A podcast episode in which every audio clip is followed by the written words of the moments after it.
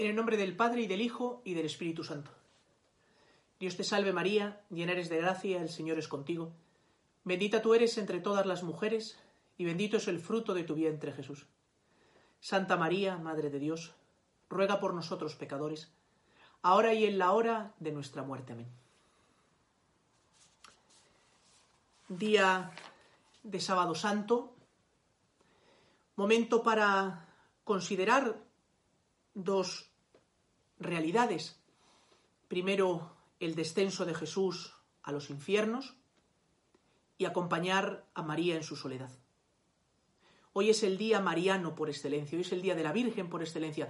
De este sábado toma sentido que todos los sábados del año sean los días de la Virgen.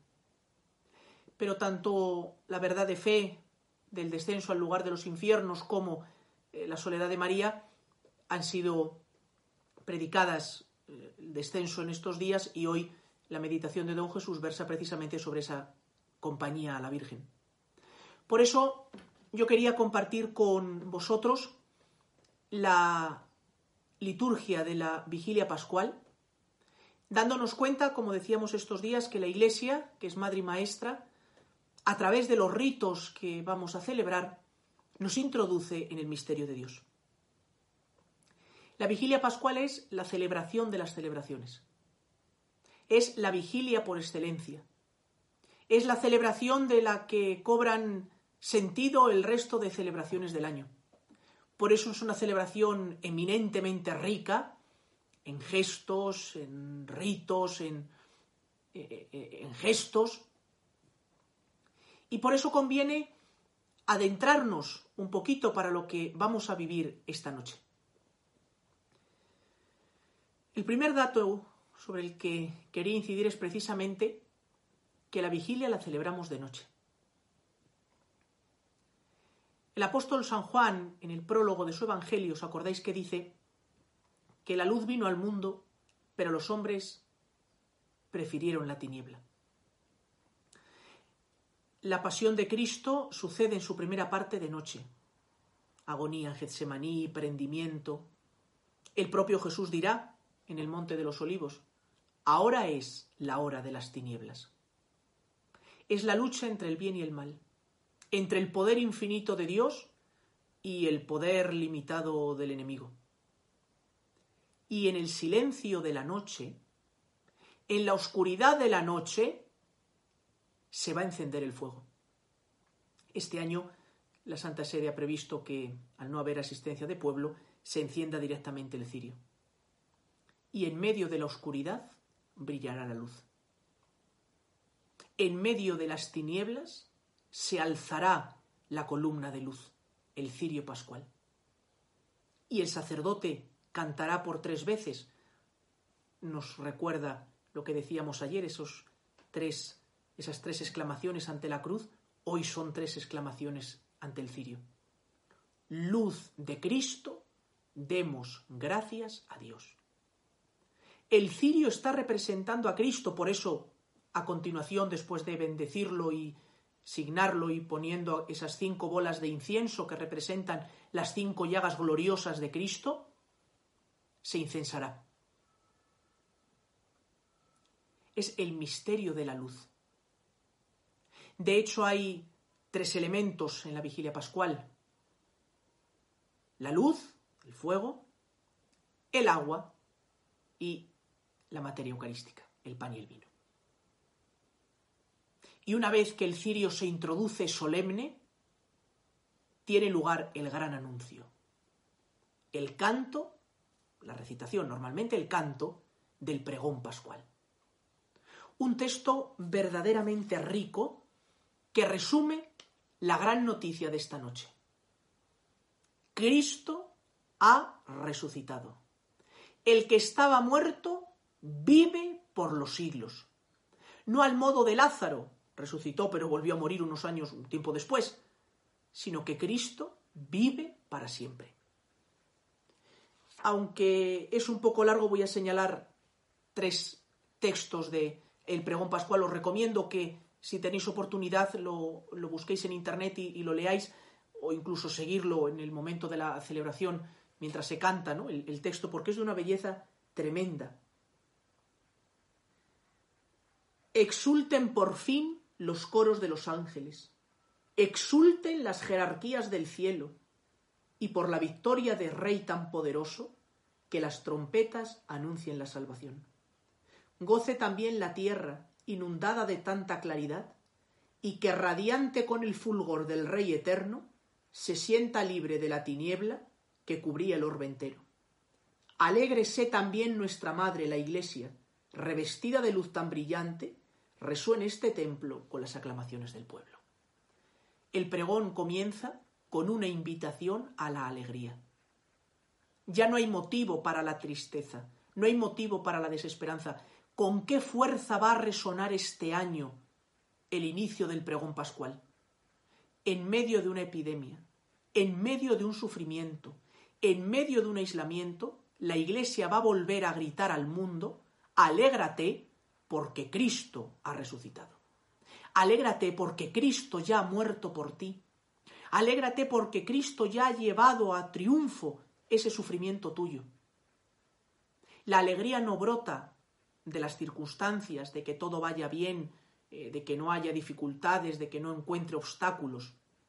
La alegría brota esta noche de la Pascua de Cristo, que estaba muerto y vive por los siglos.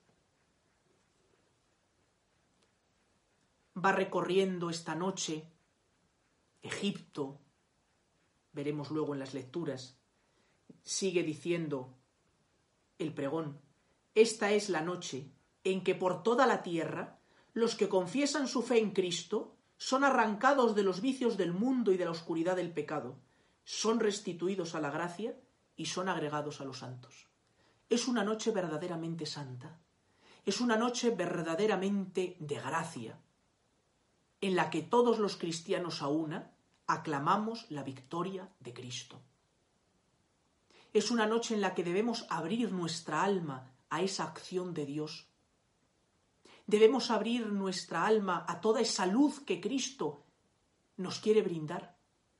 Cristo quiere iluminar las tinieblas de nuestro mundo, del mundo de fuera y del mundo de dentro. Deja que Cristo ilumine tu vida, no tengas miedo. La luz de Cristo no es algo que denuncie tu mal, sino que te ayude a superarlo. Solo cuando sé detectar dónde me equivoco es el punto inicial para poder mejorar. Es, insisto, largo el pregón, me voy a quedar ya en el, en el siguiente párrafo. ¿De qué nos serviría haber nacido si no hubiéramos sido rescatados?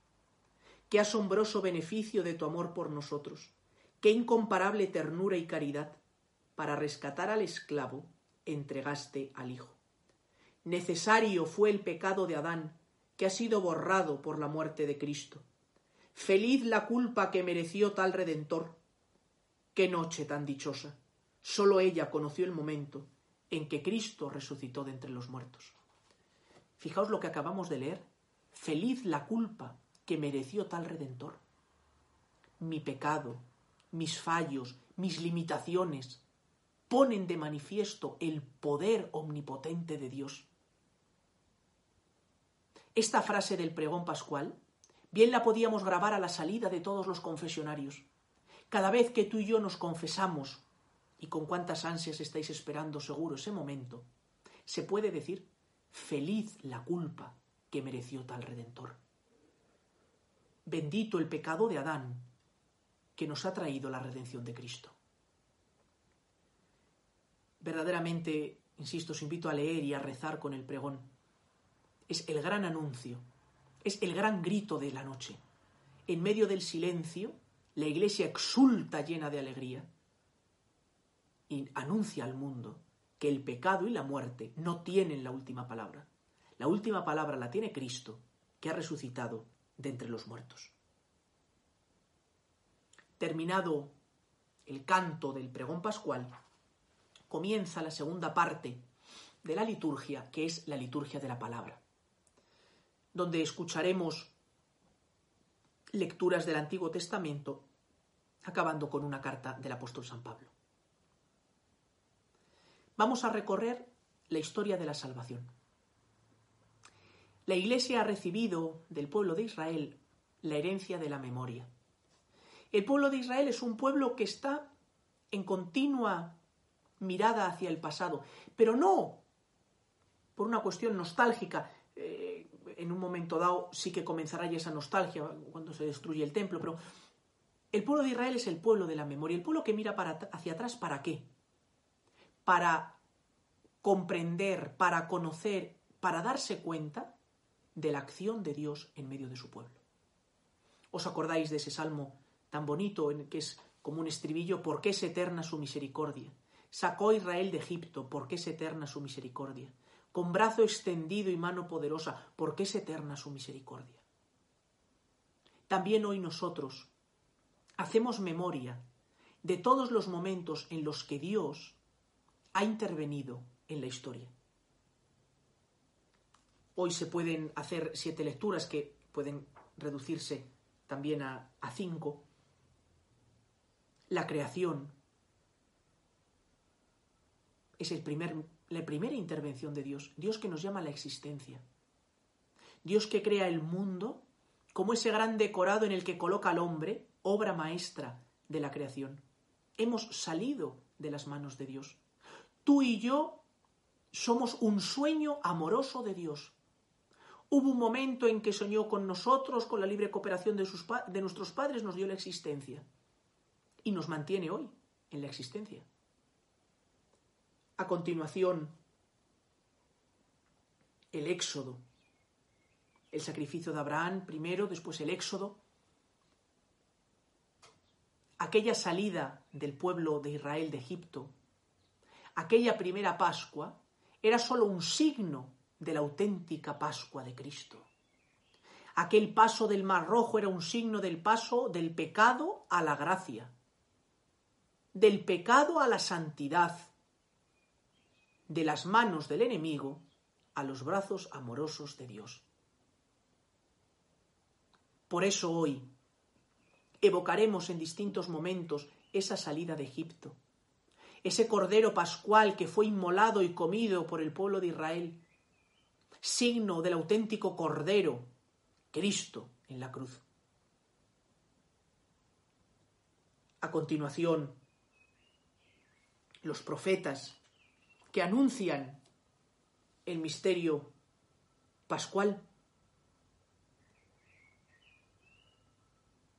y terminada la última lectura del Nuevo Testamento, se canta solemnemente pues llevamos aguantando, con exceptuación de la solemnidad de San José y la Encarnación, durante todo el tiempo de Cuaresma llevamos como aguantándonos y ya en la vigilia pascual se canta de manera solemne el Gloria. Lo hemos preparado durante toda esta cuaresma para ahora exultar gloria a Dios en el cielo y en la tierra paz a los hombres que ama el Señor. Y repican las campanas y se encienden las luces de la iglesia. Exultamos llenos de alegría la gloria de Dios. Y a continuación se lee la carta del apóstol San Pablo, donde se anuncia ese misterio de la Pascua de Cristo. Ya no es algo como en el Antiguo Testamento que se señala, vendrá, sino que Pablo nos dice, ya se ha cumplido. Ya se ha cumplido ese designio de Dios. Dios ya ha salvado definitivamente a su pueblo. Y tiene lugar el aleluya. Ese sí que llevamos toda la cuaresma conteniéndonos para exultar en esta noche. Este es el día que hizo el Señor. Sea nuestra alegría y nuestro gozo. Este es el día. Lo cantamos en medio de la noche porque iniciamos hoy una celebración única que durará ocho días hasta el próximo domingo. Solo la Navidad y la Pascua tienen lo que se llama la octava. Ocho días celebrando el mismo acontecimiento. Durante ocho días diremos, hoy Cristo ha resucitado. Y leeremos el Evangelio. Testigos privilegiados nos anuncian que Cristo ya no está aquí. En Tierra Santa, los que hemos estado nos acordamos qué importante es el aquí, para señalar, ¿no? Aquí el verbo se hizo carne en Nazaret, aquí nació de María la Virgen, en Belén, aquí fue crucificado, y en cambio, cuando llegas al Santo Sepulcro, te encuentras una inscripción distinta. Es el grito de esta noche. No está aquí. Ha resucitado. Jesús no está en el sepulcro. Aquellas santas mujeres, después los apóstoles, van, ven y creen. Qué importante que nosotros también vayamos, que nosotros también contemplemos y que nosotros también creamos. Y después de la humilía comienza la tercera parte de esta vigilia, la liturgia bautismal. Liturgia que viene marcada por la bendición del agua. Sobre todo en las catedrales, en esta noche se aprovecha para el bautismo de adultos.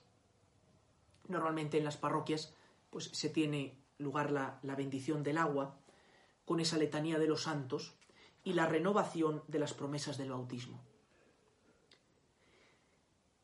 En esta parte de la liturgia bautismal podíamos hacer dos consideraciones. La primera y más importante. El bautismo es el inicio de todo.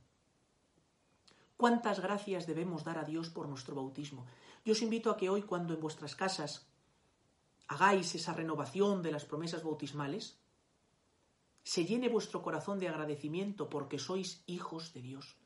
Eso es lo más importante. Ese es el título de gloria más importante que tenemos.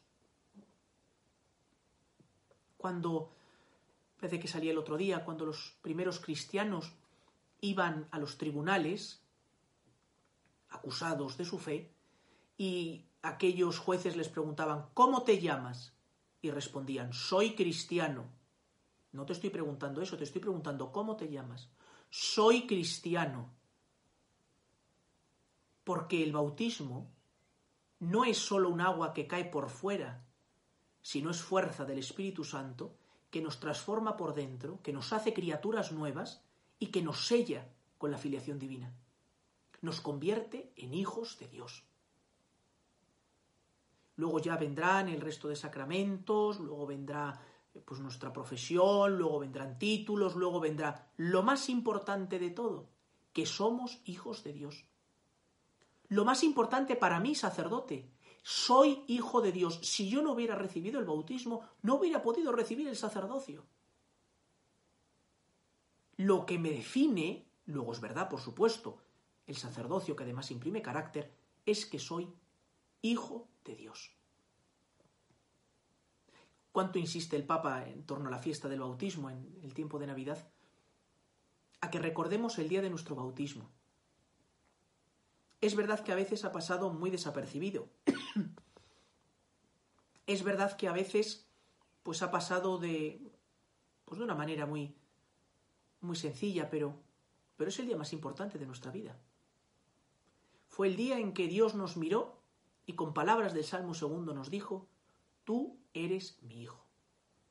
Fue el día en que nosotros pudimos mirar al cielo, éramos niños, no sabíamos la mayor parte de nosotros, y podíamos decir, Padre nuestro. qué importante es que los cristianos renovemos nuestra conciencia de bautizados. Porque al hacernos hijos de Dios nos hizo apóstoles, y lo veremos en la meditación de mañana. El mundo espera la manifestación de los hijos de Dios, dice San Pablo. El mundo está esperando esa revolución de los que hombres y mujeres que siendo conscientes de su condición de hijos de Dios, tienen ganas de comerse el mundo y llevárselo a Él.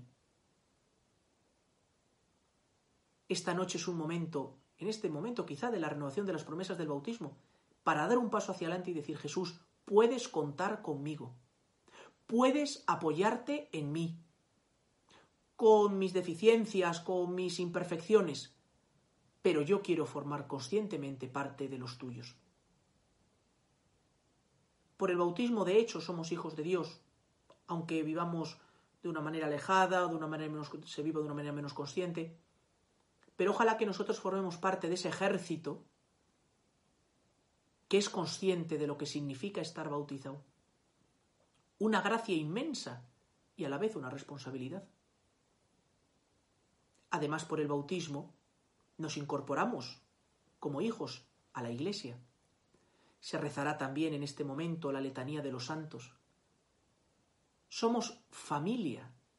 Somos de la familia de San Francisco, de San Ignacio, de Santa Catalina de Siena, de todos los santos de todos los tiempos. Qué orgullo ser hermanos de gente tan grande y lo mismo a la vez que responsabilidad. Porque Dios espera de nosotros lo mismo que esperó de ellos, puesto que nos ha dado lo mismo. Quizá algunos me lo habéis oído estos últimos días. El, mes pasado el Papa aprobaba el milagro que abre las puertas de la beatificación de un joven italiano mm, muerto eh, en el, a finales de, del 2000, 2001 me parece, o 2000 poco, y mm, el venerable Carlo Acutis. Y hacían una entrevista a su madre, en la que el periodista en un momento dado le decía, claro, eh, usted, pues claro, Carlo, pues tenía muchas gracias y Dios le había mimado mucho y... Y en un momento dado, la madre le dice, mire, mi hijo pudo recibir muchas gracias, pudo recibir muchos dones, dice, pero usted no se olvide que también Adán y Eva y cometieron el pecado original. No es sólo la gracia que Dios nos da, sino cómo nosotros respondemos. De modo que la diferencia entre usted, mi hijo y yo no es lo que Dios nos da, sino cómo nosotros respondemos. La diferencia entre nosotros y los santos. No nos engañemos, no es que ellos eran de una pasta especial, que eran distintos, que eran, no. Es que ellos supieron acoger, ellos supieron hacer fructificar esos dones de Dios. Ojalá que esta noche renueves tus deseos de santidad, de decirle al Señor, Señor, sí, quiero ser santo. Señor, con tu gracia quiero corresponder a todo lo que me das. Al bendecir el agua, es bueno que recordemos ese sacramental, ese agua bendita. Todavía en muchos sitios, obviamente este año no, pero en muchos sitios en esta noche eh, se bendicen grandes pues recipientes de agua y la gente acude con sus pequeños recipientes para llenarlo. Esa costumbre de acostar, al acostarse y levantarse, santiguarse con agua bendita. Los padres de familia hacerle la frente a los niños con el agua bendita. No perdamos esas gracias que Dios nos da, auténticos sacramentales auténtica gracia, podríamos decir, casera de Dios, hogareña de Dios. Renovemos nuestras promesas bautismales con la conciencia y el deseo de ser muy coherentes con nuestro bautismo. Y terminada la liturgia bautismal, comienza ya la liturgia eucarística se desarrolla ya la celebración ordinaria de la Santa Misa con, con el ofertorio, con el prefacio, la plegaria eucarística. ¿Con qué fuerza hoy diremos los sacerdotes por Cristo, con Él y en Él? A ti, Dios Padre Omnipotente, en la unidad del Espíritu Santo, todo honor y toda gloria por los siglos de los siglos, y responderéis con fuerza, Amén. Esas palabras de lo que se llama la doxología son un auténtico proyecto de vida cristiana. Vivir por Cristo, vivir con Cristo, vivir en Cristo, para gloria del Padre, con la gracia y la fuerza del Espíritu Santo. Qué momento también tan estupendo para pedirle al Señor que se haga realidad en nuestra vida las palabras que el sacerdote está diciendo. Vivir por Cristo, en el fondo, es el cumplimiento del primer mandamiento, amarás a Dios sobre todas las cosas. Que verdaderamente el amor de Dios sea lo que guíe, lo que conduzca nuestra existencia, nuestra vida ordinaria, más cotidiana. Vivir con Cristo, es decir, en esa cercanía con el Señor, ya sea en el trabajo, ya sea con los amigos, en la diversión, en la oración, buscar al Señor. A veces se utiliza la expresión tengo que meter a Dios en mi trabajo, ¿no? Yo me imagino a las, a las pobres personas, ¿no? Pues con un embudo intentando meter a Dios a ver si cabe. No se trata tanto de meter a Dios en las cosas como de descubrir que está presente. Y en Cristo. Llevando a término ese deseo de Pablo que hemos comentado también, tener los mismos sentimientos de Cristo Jesús, que nuestras palabras, que nuestras miradas, que nuestros pensamientos, que nuestros juicios, que nuestras acciones, que nuestros deseos sean los de Cristo. Para gloria de Dios. Esa es nuestra vida. Es el famoso grito eh, de San Ignacio, lema de la Compañía de Jesús. Para la mayor gloria de Dios. Vivir para la gloria de Dios no para mi gloria, no para eh, deseos más o menos, expectativas más o menos humanas, para la gloria de Dios. ¿Y todo eso cómo es posible? ¿Cómo puedo vivir por Cristo, con Cristo, para Cristo, en Cristo, eh, para gloria de Dios? Por la acción del Espíritu Santo. No lo exige la liturgia, o por lo menos la liturgia no lo marca, pero lo exige el corazón agradecido de hijos terminar la vigilia pascual con el canto solemne del Regina Cheli. Alégrate, Reina del cielo, aleluya, porque al que mereciste llevar en tu seno, aleluya, resucitó según su palabra, aleluya. Ruega por nosotros a Dios, aleluya. Gózate y alégrate, Virgen María, porque verdaderamente ha resucitado el Señor. No aparece en los Evangelios, pero nos enseña la tradición y, en cierto modo, el sentido común, que la primera persona a la que se apareció el resucitado fue su Madre Santísima. Mientras la aparición a los discípulos era necesaria para confirmarlos en la fe, posiblemente no era así en el caso de María. Por eso no aparece en los, en los evangelios. ¿Cómo no iba el Señor a presentarse a aquella por quien había entrado en el mundo? Por eso, al terminar la vigilia, miramos a María y la felicitamos. Alégrate, porque tu dolor, porque tus lágrimas, porque tu sufrimiento hoy se tornan en alegría. Y me parece que en esta noche, al mirar a María, al felicitar a María, es de justicia que le pidamos que en estos momentos de sufrimiento, de epidemia, de soledad, de enfermedad, torne también las lágrimas, los sufrimientos, el desasosiego de tanta gente en la paz y la alegría de Cristo. Hoy nos hacemos todos voz delante de Santa María para impetrar la salud, para impetrar el cese de esta epidemia, para rezar por el mundo y ponerlo a sus pies bendición solemne que recibiremos y terminaremos con esa despedida última. Podéis ir en paz, aleluya, aleluya. Y responderemos, demos gracias a Dios, aleluya, aleluya. Termina la vigilia pascual con un envío. Mañana en la meditación consideraremos cómo la resurrección genera un movimiento necesariamente apostólico. Pues ojalá os invito a vivir todos aquellos que podáis vivir esta noche la vigilia pascual con esa alegría. En medio de las tinieblas va a brillar la luz. En medio de las tinieblas de este momento, en medio de las tinieblas de este sufrimiento, se va a alzar la voz de Cristo, que va a volver a decir como en Betania a María, yo soy la resurrección y la vida, El que cree en mí, aunque haya muerto, vivirá, y el que vive y cree en mí no morirá para siempre. ¿Crees tú esto? Y ojalá esta noche reafirmemos como María, sí Señor, yo creo que tú eres el Mesías, el Hijo de Dios, el que tenía que venir al mundo. Dios te salve María, llena eres de gracia, el Señor es contigo, bendita tú eres entre todas las mujeres, y bendito es el fruto de tu vientre Jesús. Santa María, Madre de Dios, ruega por nosotros pecadores, ahora y en la hora de nuestra muerte. Amén.